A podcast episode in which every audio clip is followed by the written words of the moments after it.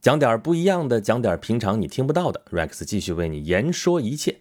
这期是演讲录啊，咱们之前说过有一个系列一个话题啊，就从咱们之前讲过的那个声律启蒙出来。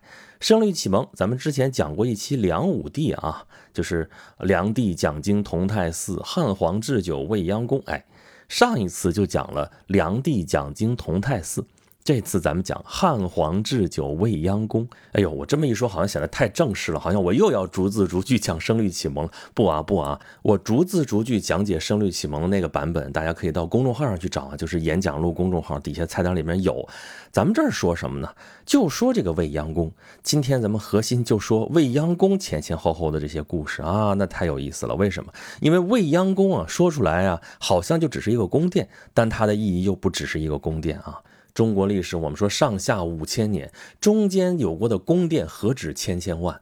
但是有些宫殿，只要你一说起来，就代表着一个时代。比如说，咱们之前讲从长安到长安的时候，说到大明宫，一说起大明宫，就是唐代的大明宫啊，而且是唐代最辉煌的时候修建了大明宫，皇帝住在里边啊。大明宫含元殿如何的气势恢宏，如何如何，它代表了唐代那个时代。那么一说起未央宫呢？就是代表的汉代，你看这句啊，汉皇置酒未央宫。为什么是汉皇置酒未央宫啊？因为未央宫就是汉朝皇帝，或者更确切说是西汉的皇帝居住的宫殿啊。那个时候宫和殿的这个概念跟现在说的不一样啊。我们后来明清的时候，这宫和殿其实混为一谈了啊，差不多。你去北京故宫，你去看吧，乾清宫啊，皇上住的地方，尤其明朝皇帝住的地方啊。清朝皇帝基本上不怎么住乾清宫，但是你这一说起来，乾清宫啊、坤宁宫啊、慈宁宫，跟你说太和殿、保和殿啊、养心殿啊，感觉也差不多啊。这宫和殿已经差不了太多了，但是过去的时候，再往古代数的时候，这宫是宫，殿是殿，一般宫比殿要大。这宫里边还有好多好多殿，比方咱们刚才说了，大明宫、含元殿。大明宫是这座宫殿建筑群的一个总体的名称，叫大明宫。里边这个主殿叫做含元殿啊，就跟我们现在说太和殿一样。那未央宫也是一样啊，未央宫是西汉的皇帝居住的这个宫殿的总体这个建筑群的名称，它里边还有前殿啊、交房殿啊什么什么的。不过西汉的皇帝也不是只有这一座宫殿啊，在未央宫之前还有长乐宫啊。汉高祖刘邦就一直住在长乐宫，但是汉高祖驾崩了之后啊，从他儿子汉惠帝开始就去住未央宫了。那长乐宫呢，留给太后住了。到了汉武帝的时候呢，又建了建章宫。长乐宫也好，未央宫也好，建章宫也好，这都在长安的宫殿啊。皇帝不在长安的时候呢，啊，出去避暑、出去打猎或干嘛干嘛，还有甘泉宫等等等等吧。反正皇帝。肯定不止这一座宫殿。不过，在所有这些宫殿当中，从刚才说的汉惠帝之后，一直到西汉灭亡，皇帝都是主要住在未央宫的啊。未央宫，这就是西汉王朝的大朝正宫啊，是汉朝整个的政治中心和国家的象征。所以，只要提到未央宫，这基本上就跟西汉帝国是紧紧联系在一起的啊。所以是汉皇置酒未央宫嘛。那么说了这么半天了，这个未央到底啥意思嘛？啊，这个未央这个词儿一说起来，就带着满满的古风扑面而来，是不是？咱们刚才说未央宫一说，就代表的是汉朝皇家，对不对？那未央这两个字一说出来，也是啊，古意满满。未央啥意思呢？其实说白了，没什么神秘的啊，未央就是个吉祥话。怎么说呢？未央这个词啊，最早是出自《诗经》啊，《诗经·小雅》啊，“夜如何其？夜未央，庭燎之光。”夜未央啊，未央这个地方就是没有结束、没有穷尽的意思啊。那么夜未央呢？长夜漫漫，没有穷尽，正好干嘛呢？作乐嘛，长乐未央。对呀，汉朝皇帝之前那个宫不就叫长乐宫吗？长乐未央。我们汉朝出土了很多的文献跟文物，里边见了很多未央啊。瓦当，瓦当其实就是啊，这个房子顶上盖了那个瓦，瓦头上那个叫堵头啊，那叫是瓦当，上面刻了好多字，就有这种长生未央、长乐未央、长乐未央、延年永寿昌等等等等。你看，全是吉祥话，对不对？还有一些铭文啊，写的更有意思了，长。相思，无相忘。长贵福，乐未央。千秋万岁，长乐未央。结心相思，无健忘。等等等等，全都是这种吉祥如意、长寿长生的意思。那未央如果不只是这个未尽的意思，没有尽头这个意思的话呢，还有没有灾难，没有殃祸，那也就是平安、长寿、长生这些意思嘛。汉朝人喜欢这样啊？难道我们现代人不喜欢这样吗？长生不老，延年益寿啊！长生不老，我们知道它不可可能，但是延年益寿大家总是喜欢的嘛。所以这个未央这个词啊，它既带有古意，又带有我们古人跟现代人共通的一种美好愿望，所以这词儿是绝对的好词儿啊！未央宫。那么未央宫作为西汉皇帝居住的大朝正宫啊，那是见证了一大堆的历史事件啊。头一个咱们要说一说的就是京剧里边有一段戏文，就叫未央宫，讲的是什么呢？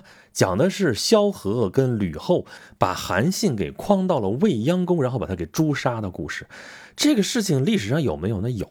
不过这个事情并不是发生在未央宫啊，就这个戏文是民间以讹传讹啊，说是韩信是被诛杀在未央宫，其实不是啊。咱们前面已经说了啊，汉高祖刘邦一直住的是长乐宫，他没有去过未央宫住。当然了，长乐宫、未央宫都是在刘邦在的时候由萧何主持修建的，但当时刘邦就住在长乐宫，吕后当然也住在长乐宫。那么调韩信过来进宫，进的也是长乐宫。那他被杀也是在长乐宫玄中之事，所以说这件事情跟未央宫的渊源好像就剩了京剧这么一个剧名了。但实际上，我们从这时候开始，我们见证的就是汉朝立国开始的这种刀光剑影。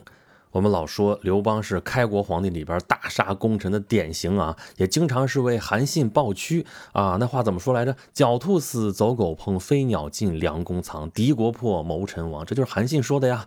啊，今天下已定，我故当烹，我也就该死了啊。所以他就是死了嘛。但实际上啊。好多人可能应该转变一下对历史的一些固有的观念啊，就比如说这个秦末啊，这个楚汉相争之后，汉朝建立了，然后天下就太平了。其实远远不是啊，你只要看一看汉高祖刘邦当了皇帝之后，他都干了些什么事儿啊？他是不是舒舒服服当皇帝当了那么多年，然后去世了？真不是，他临死之前，其实那么多年一直在干嘛？东征西讨，而且是御驾亲征啊，闹着玩的嘛。他亲征都去打谁呢？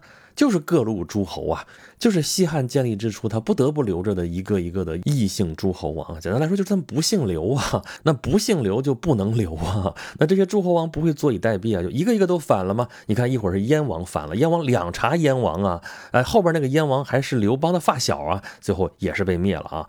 一会儿又是韩王，韩王姓啥？韩王姓韩啊，叫什么叫信？所以叫韩信哈，不是刚才说那个韩信啊，所以历史上叫他韩王信。韩王信不放心啊，把他。从韩地挪到北边去，北边然后就是反了嘛。刘邦去平叛啊，御驾亲征，被匈奴给围在平城白登，那围了好几天，差点命都没回来。还有大梁王彭越、九江王英布，还有这淮阴侯韩信啊。淮阴侯韩信一开始封的是齐王啊，后来嫌齐地地方太大了，封为楚王啊。楚王地盘也太大了，后来直接给撸成淮阴侯了。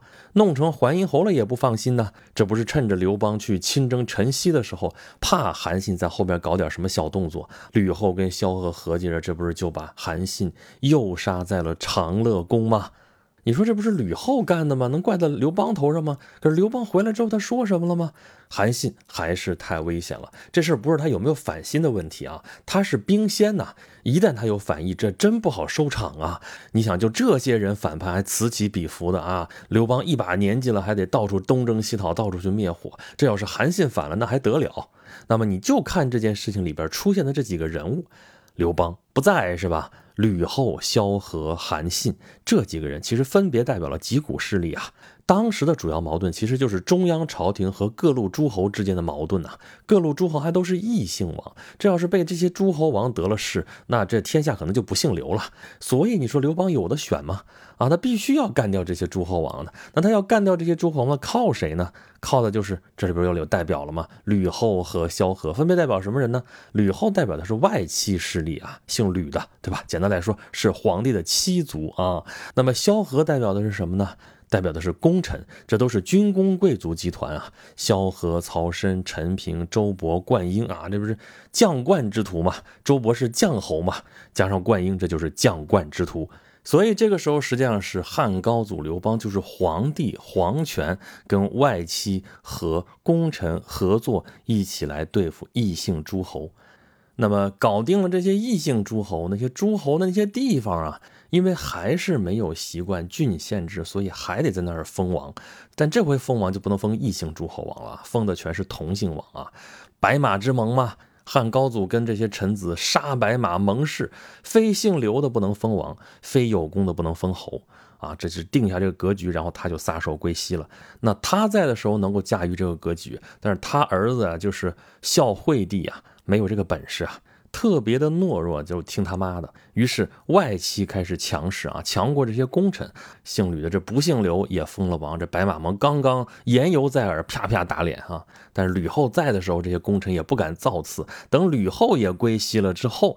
这些功臣就起来把这些吕氏的势力就给干掉了啊！这皇位不能老空着，其实那时候有皇帝啊，但是是吕氏立的皇帝，他们不认，于是就从诸侯这边又找了一位诸侯王进到长安当了皇帝，这就是汉文帝。哎，这些刀光剑影可都是在未央宫了啊！那汉文帝啊，如果从血缘关系上来讲，从这个亲疏远近来讲的话，并不是继承皇位的首选。但是这帮大臣就是选了他，还不是看着他比较的仁厚啊，其实就是好捏咕嘛。但是汉文帝还是很有本事的啊，不动声色，慢慢掌握了大权，掌握了主动权啊，这个皇位得以巩固。但是文帝还有他儿子景帝时代最大的问题，还是跟东方这些诸侯王之间的关系。这个时候诸侯王都是同姓了啊，都是姓刘的，但姓刘的跟姓刘的之间就没矛盾了吗？相反，还有更大的问题，就是这些诸侯王是有可能进到长安当皇帝的呀，因为。不都是高帝的子孙吗？你汉文帝不也是一诸侯王进京当了皇帝吗？那你行，为什么我们不行？所以文帝、武帝的时候，不断的有诸侯反叛啊，一直酿成了景帝时候的吴楚七国之乱啊，这到了顶峰。最后，皇帝还是靠了跟他亲近的诸侯王梁孝王嘛，这是皇帝的亲兄弟，这不就是打仗亲兄弟嘛？还有，就还是那些军工集团啊，主将是周亚夫嘛，将侯周勃的儿子，这还是将冠之徒的后人呐。那么到武帝即位的时候啊，汉武帝雄才大略嘛，那他要把这些问题一一摆平。首先，诸侯王的问题，其实在文帝和景帝的时候已经解决的差不多了啊。打过那么几轮之后，诸侯王也整不出什么大的幺蛾子来了。到这时候，他顺水推舟来了个推恩令啊，各位诸侯生的儿子比较多啊，有一个儿子你们分一块地啊，把你这诸侯国一个一个分得越来越小，越来越小，那对中央就形成不了威胁了啊。不过这个地方要说一句啊，我们之前老说这个推恩令多牛多牛多厉害多聪。聪明的一个政策啊啊！但是你说文帝、景帝时代人就没人想到这种办法吗？其实就那个时候，就算你想到这种办法，也没办法实行。武帝为什么能实行？因为文帝和景帝的时候已经敲打的差不多了啊，这些诸侯王没有那种在可以起兵跟中央直接对抗那种力量了，这只是进一步把他们削弱，这政策才能推行得下去。不然的话，你试试那些诸侯王强势的时候，你说我们来推温令了，你根本就执行不下去啊。好，那诸侯王的这些问题解决了之后，那中央本来是跟他们相抗衡的这些功臣集团的势力，那还需要保留那么强吗？啊，也是成了皇权的障碍，所以皇权也要扳倒他们。那扳倒不能直接扳呐，皇帝惯用的手法就是扶植新的势力，取而代之嘛。扶植谁啊？还是外戚，这是最好用的啊！外戚一定要找那些出身非常低微的，比如说卫子夫，卫子夫歌妓出身，然后他的兄弟卫青，这本来就是一个奇奴。那霍去病啊，这是从小也是培养起来。好在是天佑中华，天佑大汉啊！卫青、霍去病啊，这是难得的、罕见的军事天才啊！北击匈奴，开疆拓土啊，这是帮了汉武帝大忙了啊！那么一旦这外戚被扶植起来了啊，那他们不再是穷贱低微了，那么就可能也要打压一下啊，所以就要扶植新的外戚啊，比如说李广利哈。这是李夫人的兄弟啊，但是李广利跟卫青、霍去病比的话，这就是废柴啊，软泥扶不上墙。不过那也是外戚掌兵，等于说变相剥夺了那些军功贵族的兵权啊。所以朝中人对这个卫青、霍去病这样的啊，凭借着裙带关系上位的这些人看不上眼啊。包括太史公司马迁也是看不上眼啊。你看《史记》里边写的，对这个卫青、霍去病非常的不客气啊。但是他也无法抹杀卫青、霍去病的大功啊，就只能在那用春秋笔法。来写一写啊，而且同情李广、同情李陵啊之类的这样的。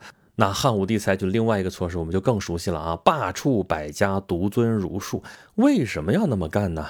啊，儒家思想和汉武帝的胃口，这只是其中一个方面。其实更重要的是，他用这套思想体系、学术体系，培养出来了一系列的学术官僚。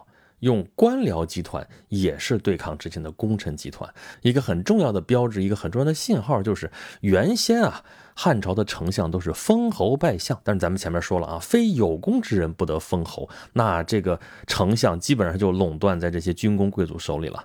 但是从汉武帝这里，从公孙弘开始是拜相封侯，我就是要让这个人当丞相，他缺少一个侯爵这么一个身份，那怎么办？封他一个不就完了吗？这样的话。最高政府首脑的任免权就牢牢抓在了皇帝的手里了。那这皇帝手里的权力巩固了，国力嘛，经过文景之治也达到巅峰了。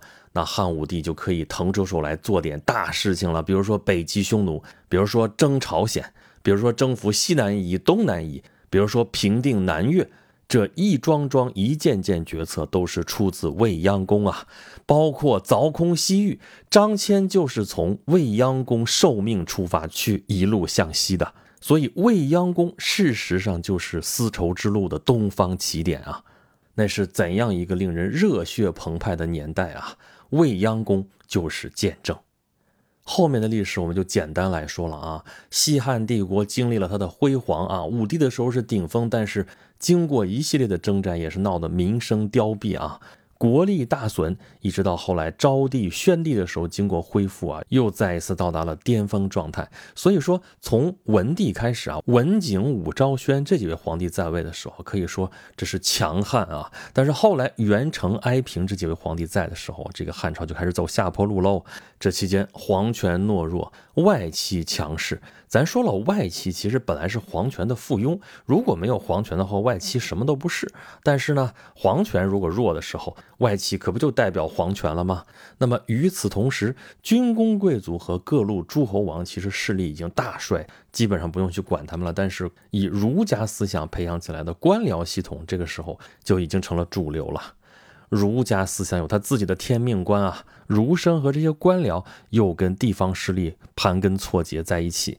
他们需要的并不是一个强势的中央，像汉武帝那么强势的皇帝，或者说像后来霍光可以随意废立皇帝那么强势的权臣，他们都不需要。但是外戚需要，或者说皇权需要啊。那么外戚和儒生平衡啊博弈之后的结果，就是要落在一个人的头上啊。这个人就得双方都能接受。这个人是谁呢？就是王莽。王莽本身是外戚出身。他姑姑是王政君，王太后嘛，所以他本身是外戚当中的一份子，而他又是一个儒生，是天底下最好最好的儒生啊，是天底下所有人都喜欢的一个儒生，道德无可指摘，毫无瑕疵，简直就是一个完人。由他来主政，大家都没有意见。而儒生当时主张尧舜禅让啊，天下为有德者居之。在他们看来，汉作已经两百年，气数已尽，是时候改朝换代了啊。于是王莽接受禅让，当了新朝皇帝啊。这新朝的朝代名就叫新。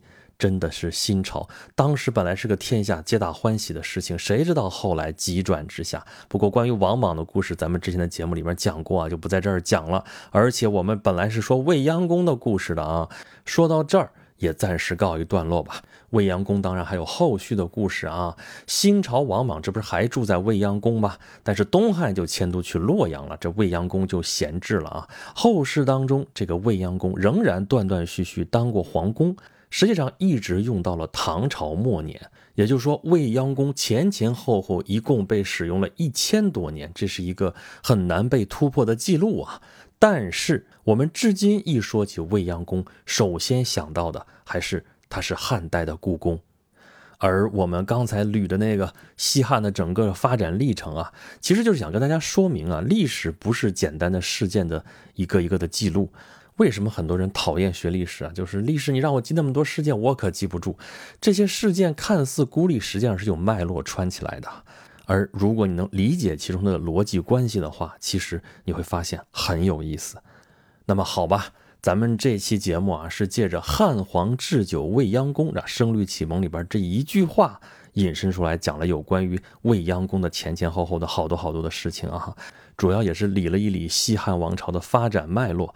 主要还是因为这个朝代比较重要啊，在我们整个民族，在我们整个中国发展历程当中都是非常浓墨重彩的一段啊。希望我的讲述没有把大家绕晕啊。那么好吧。咱们这期演讲录就到这里了啊！如果大家想听更多有关于声律启蒙的事情的话，就是里边前前后后的这么多的典故，大家想明白它到底在说什么的话，欢迎大家关注我的公众号“演讲录”啊！演讲录底下有各个专辑的这个快捷通道，底下就有声律启蒙，点击之后大家就可以收听了。当然，大家也可以通过这个公众号跟我联系，跟我沟通，给我提出您宝贵的意见。好吧，这里是演讲录，我是 Rex，咱们下期再见。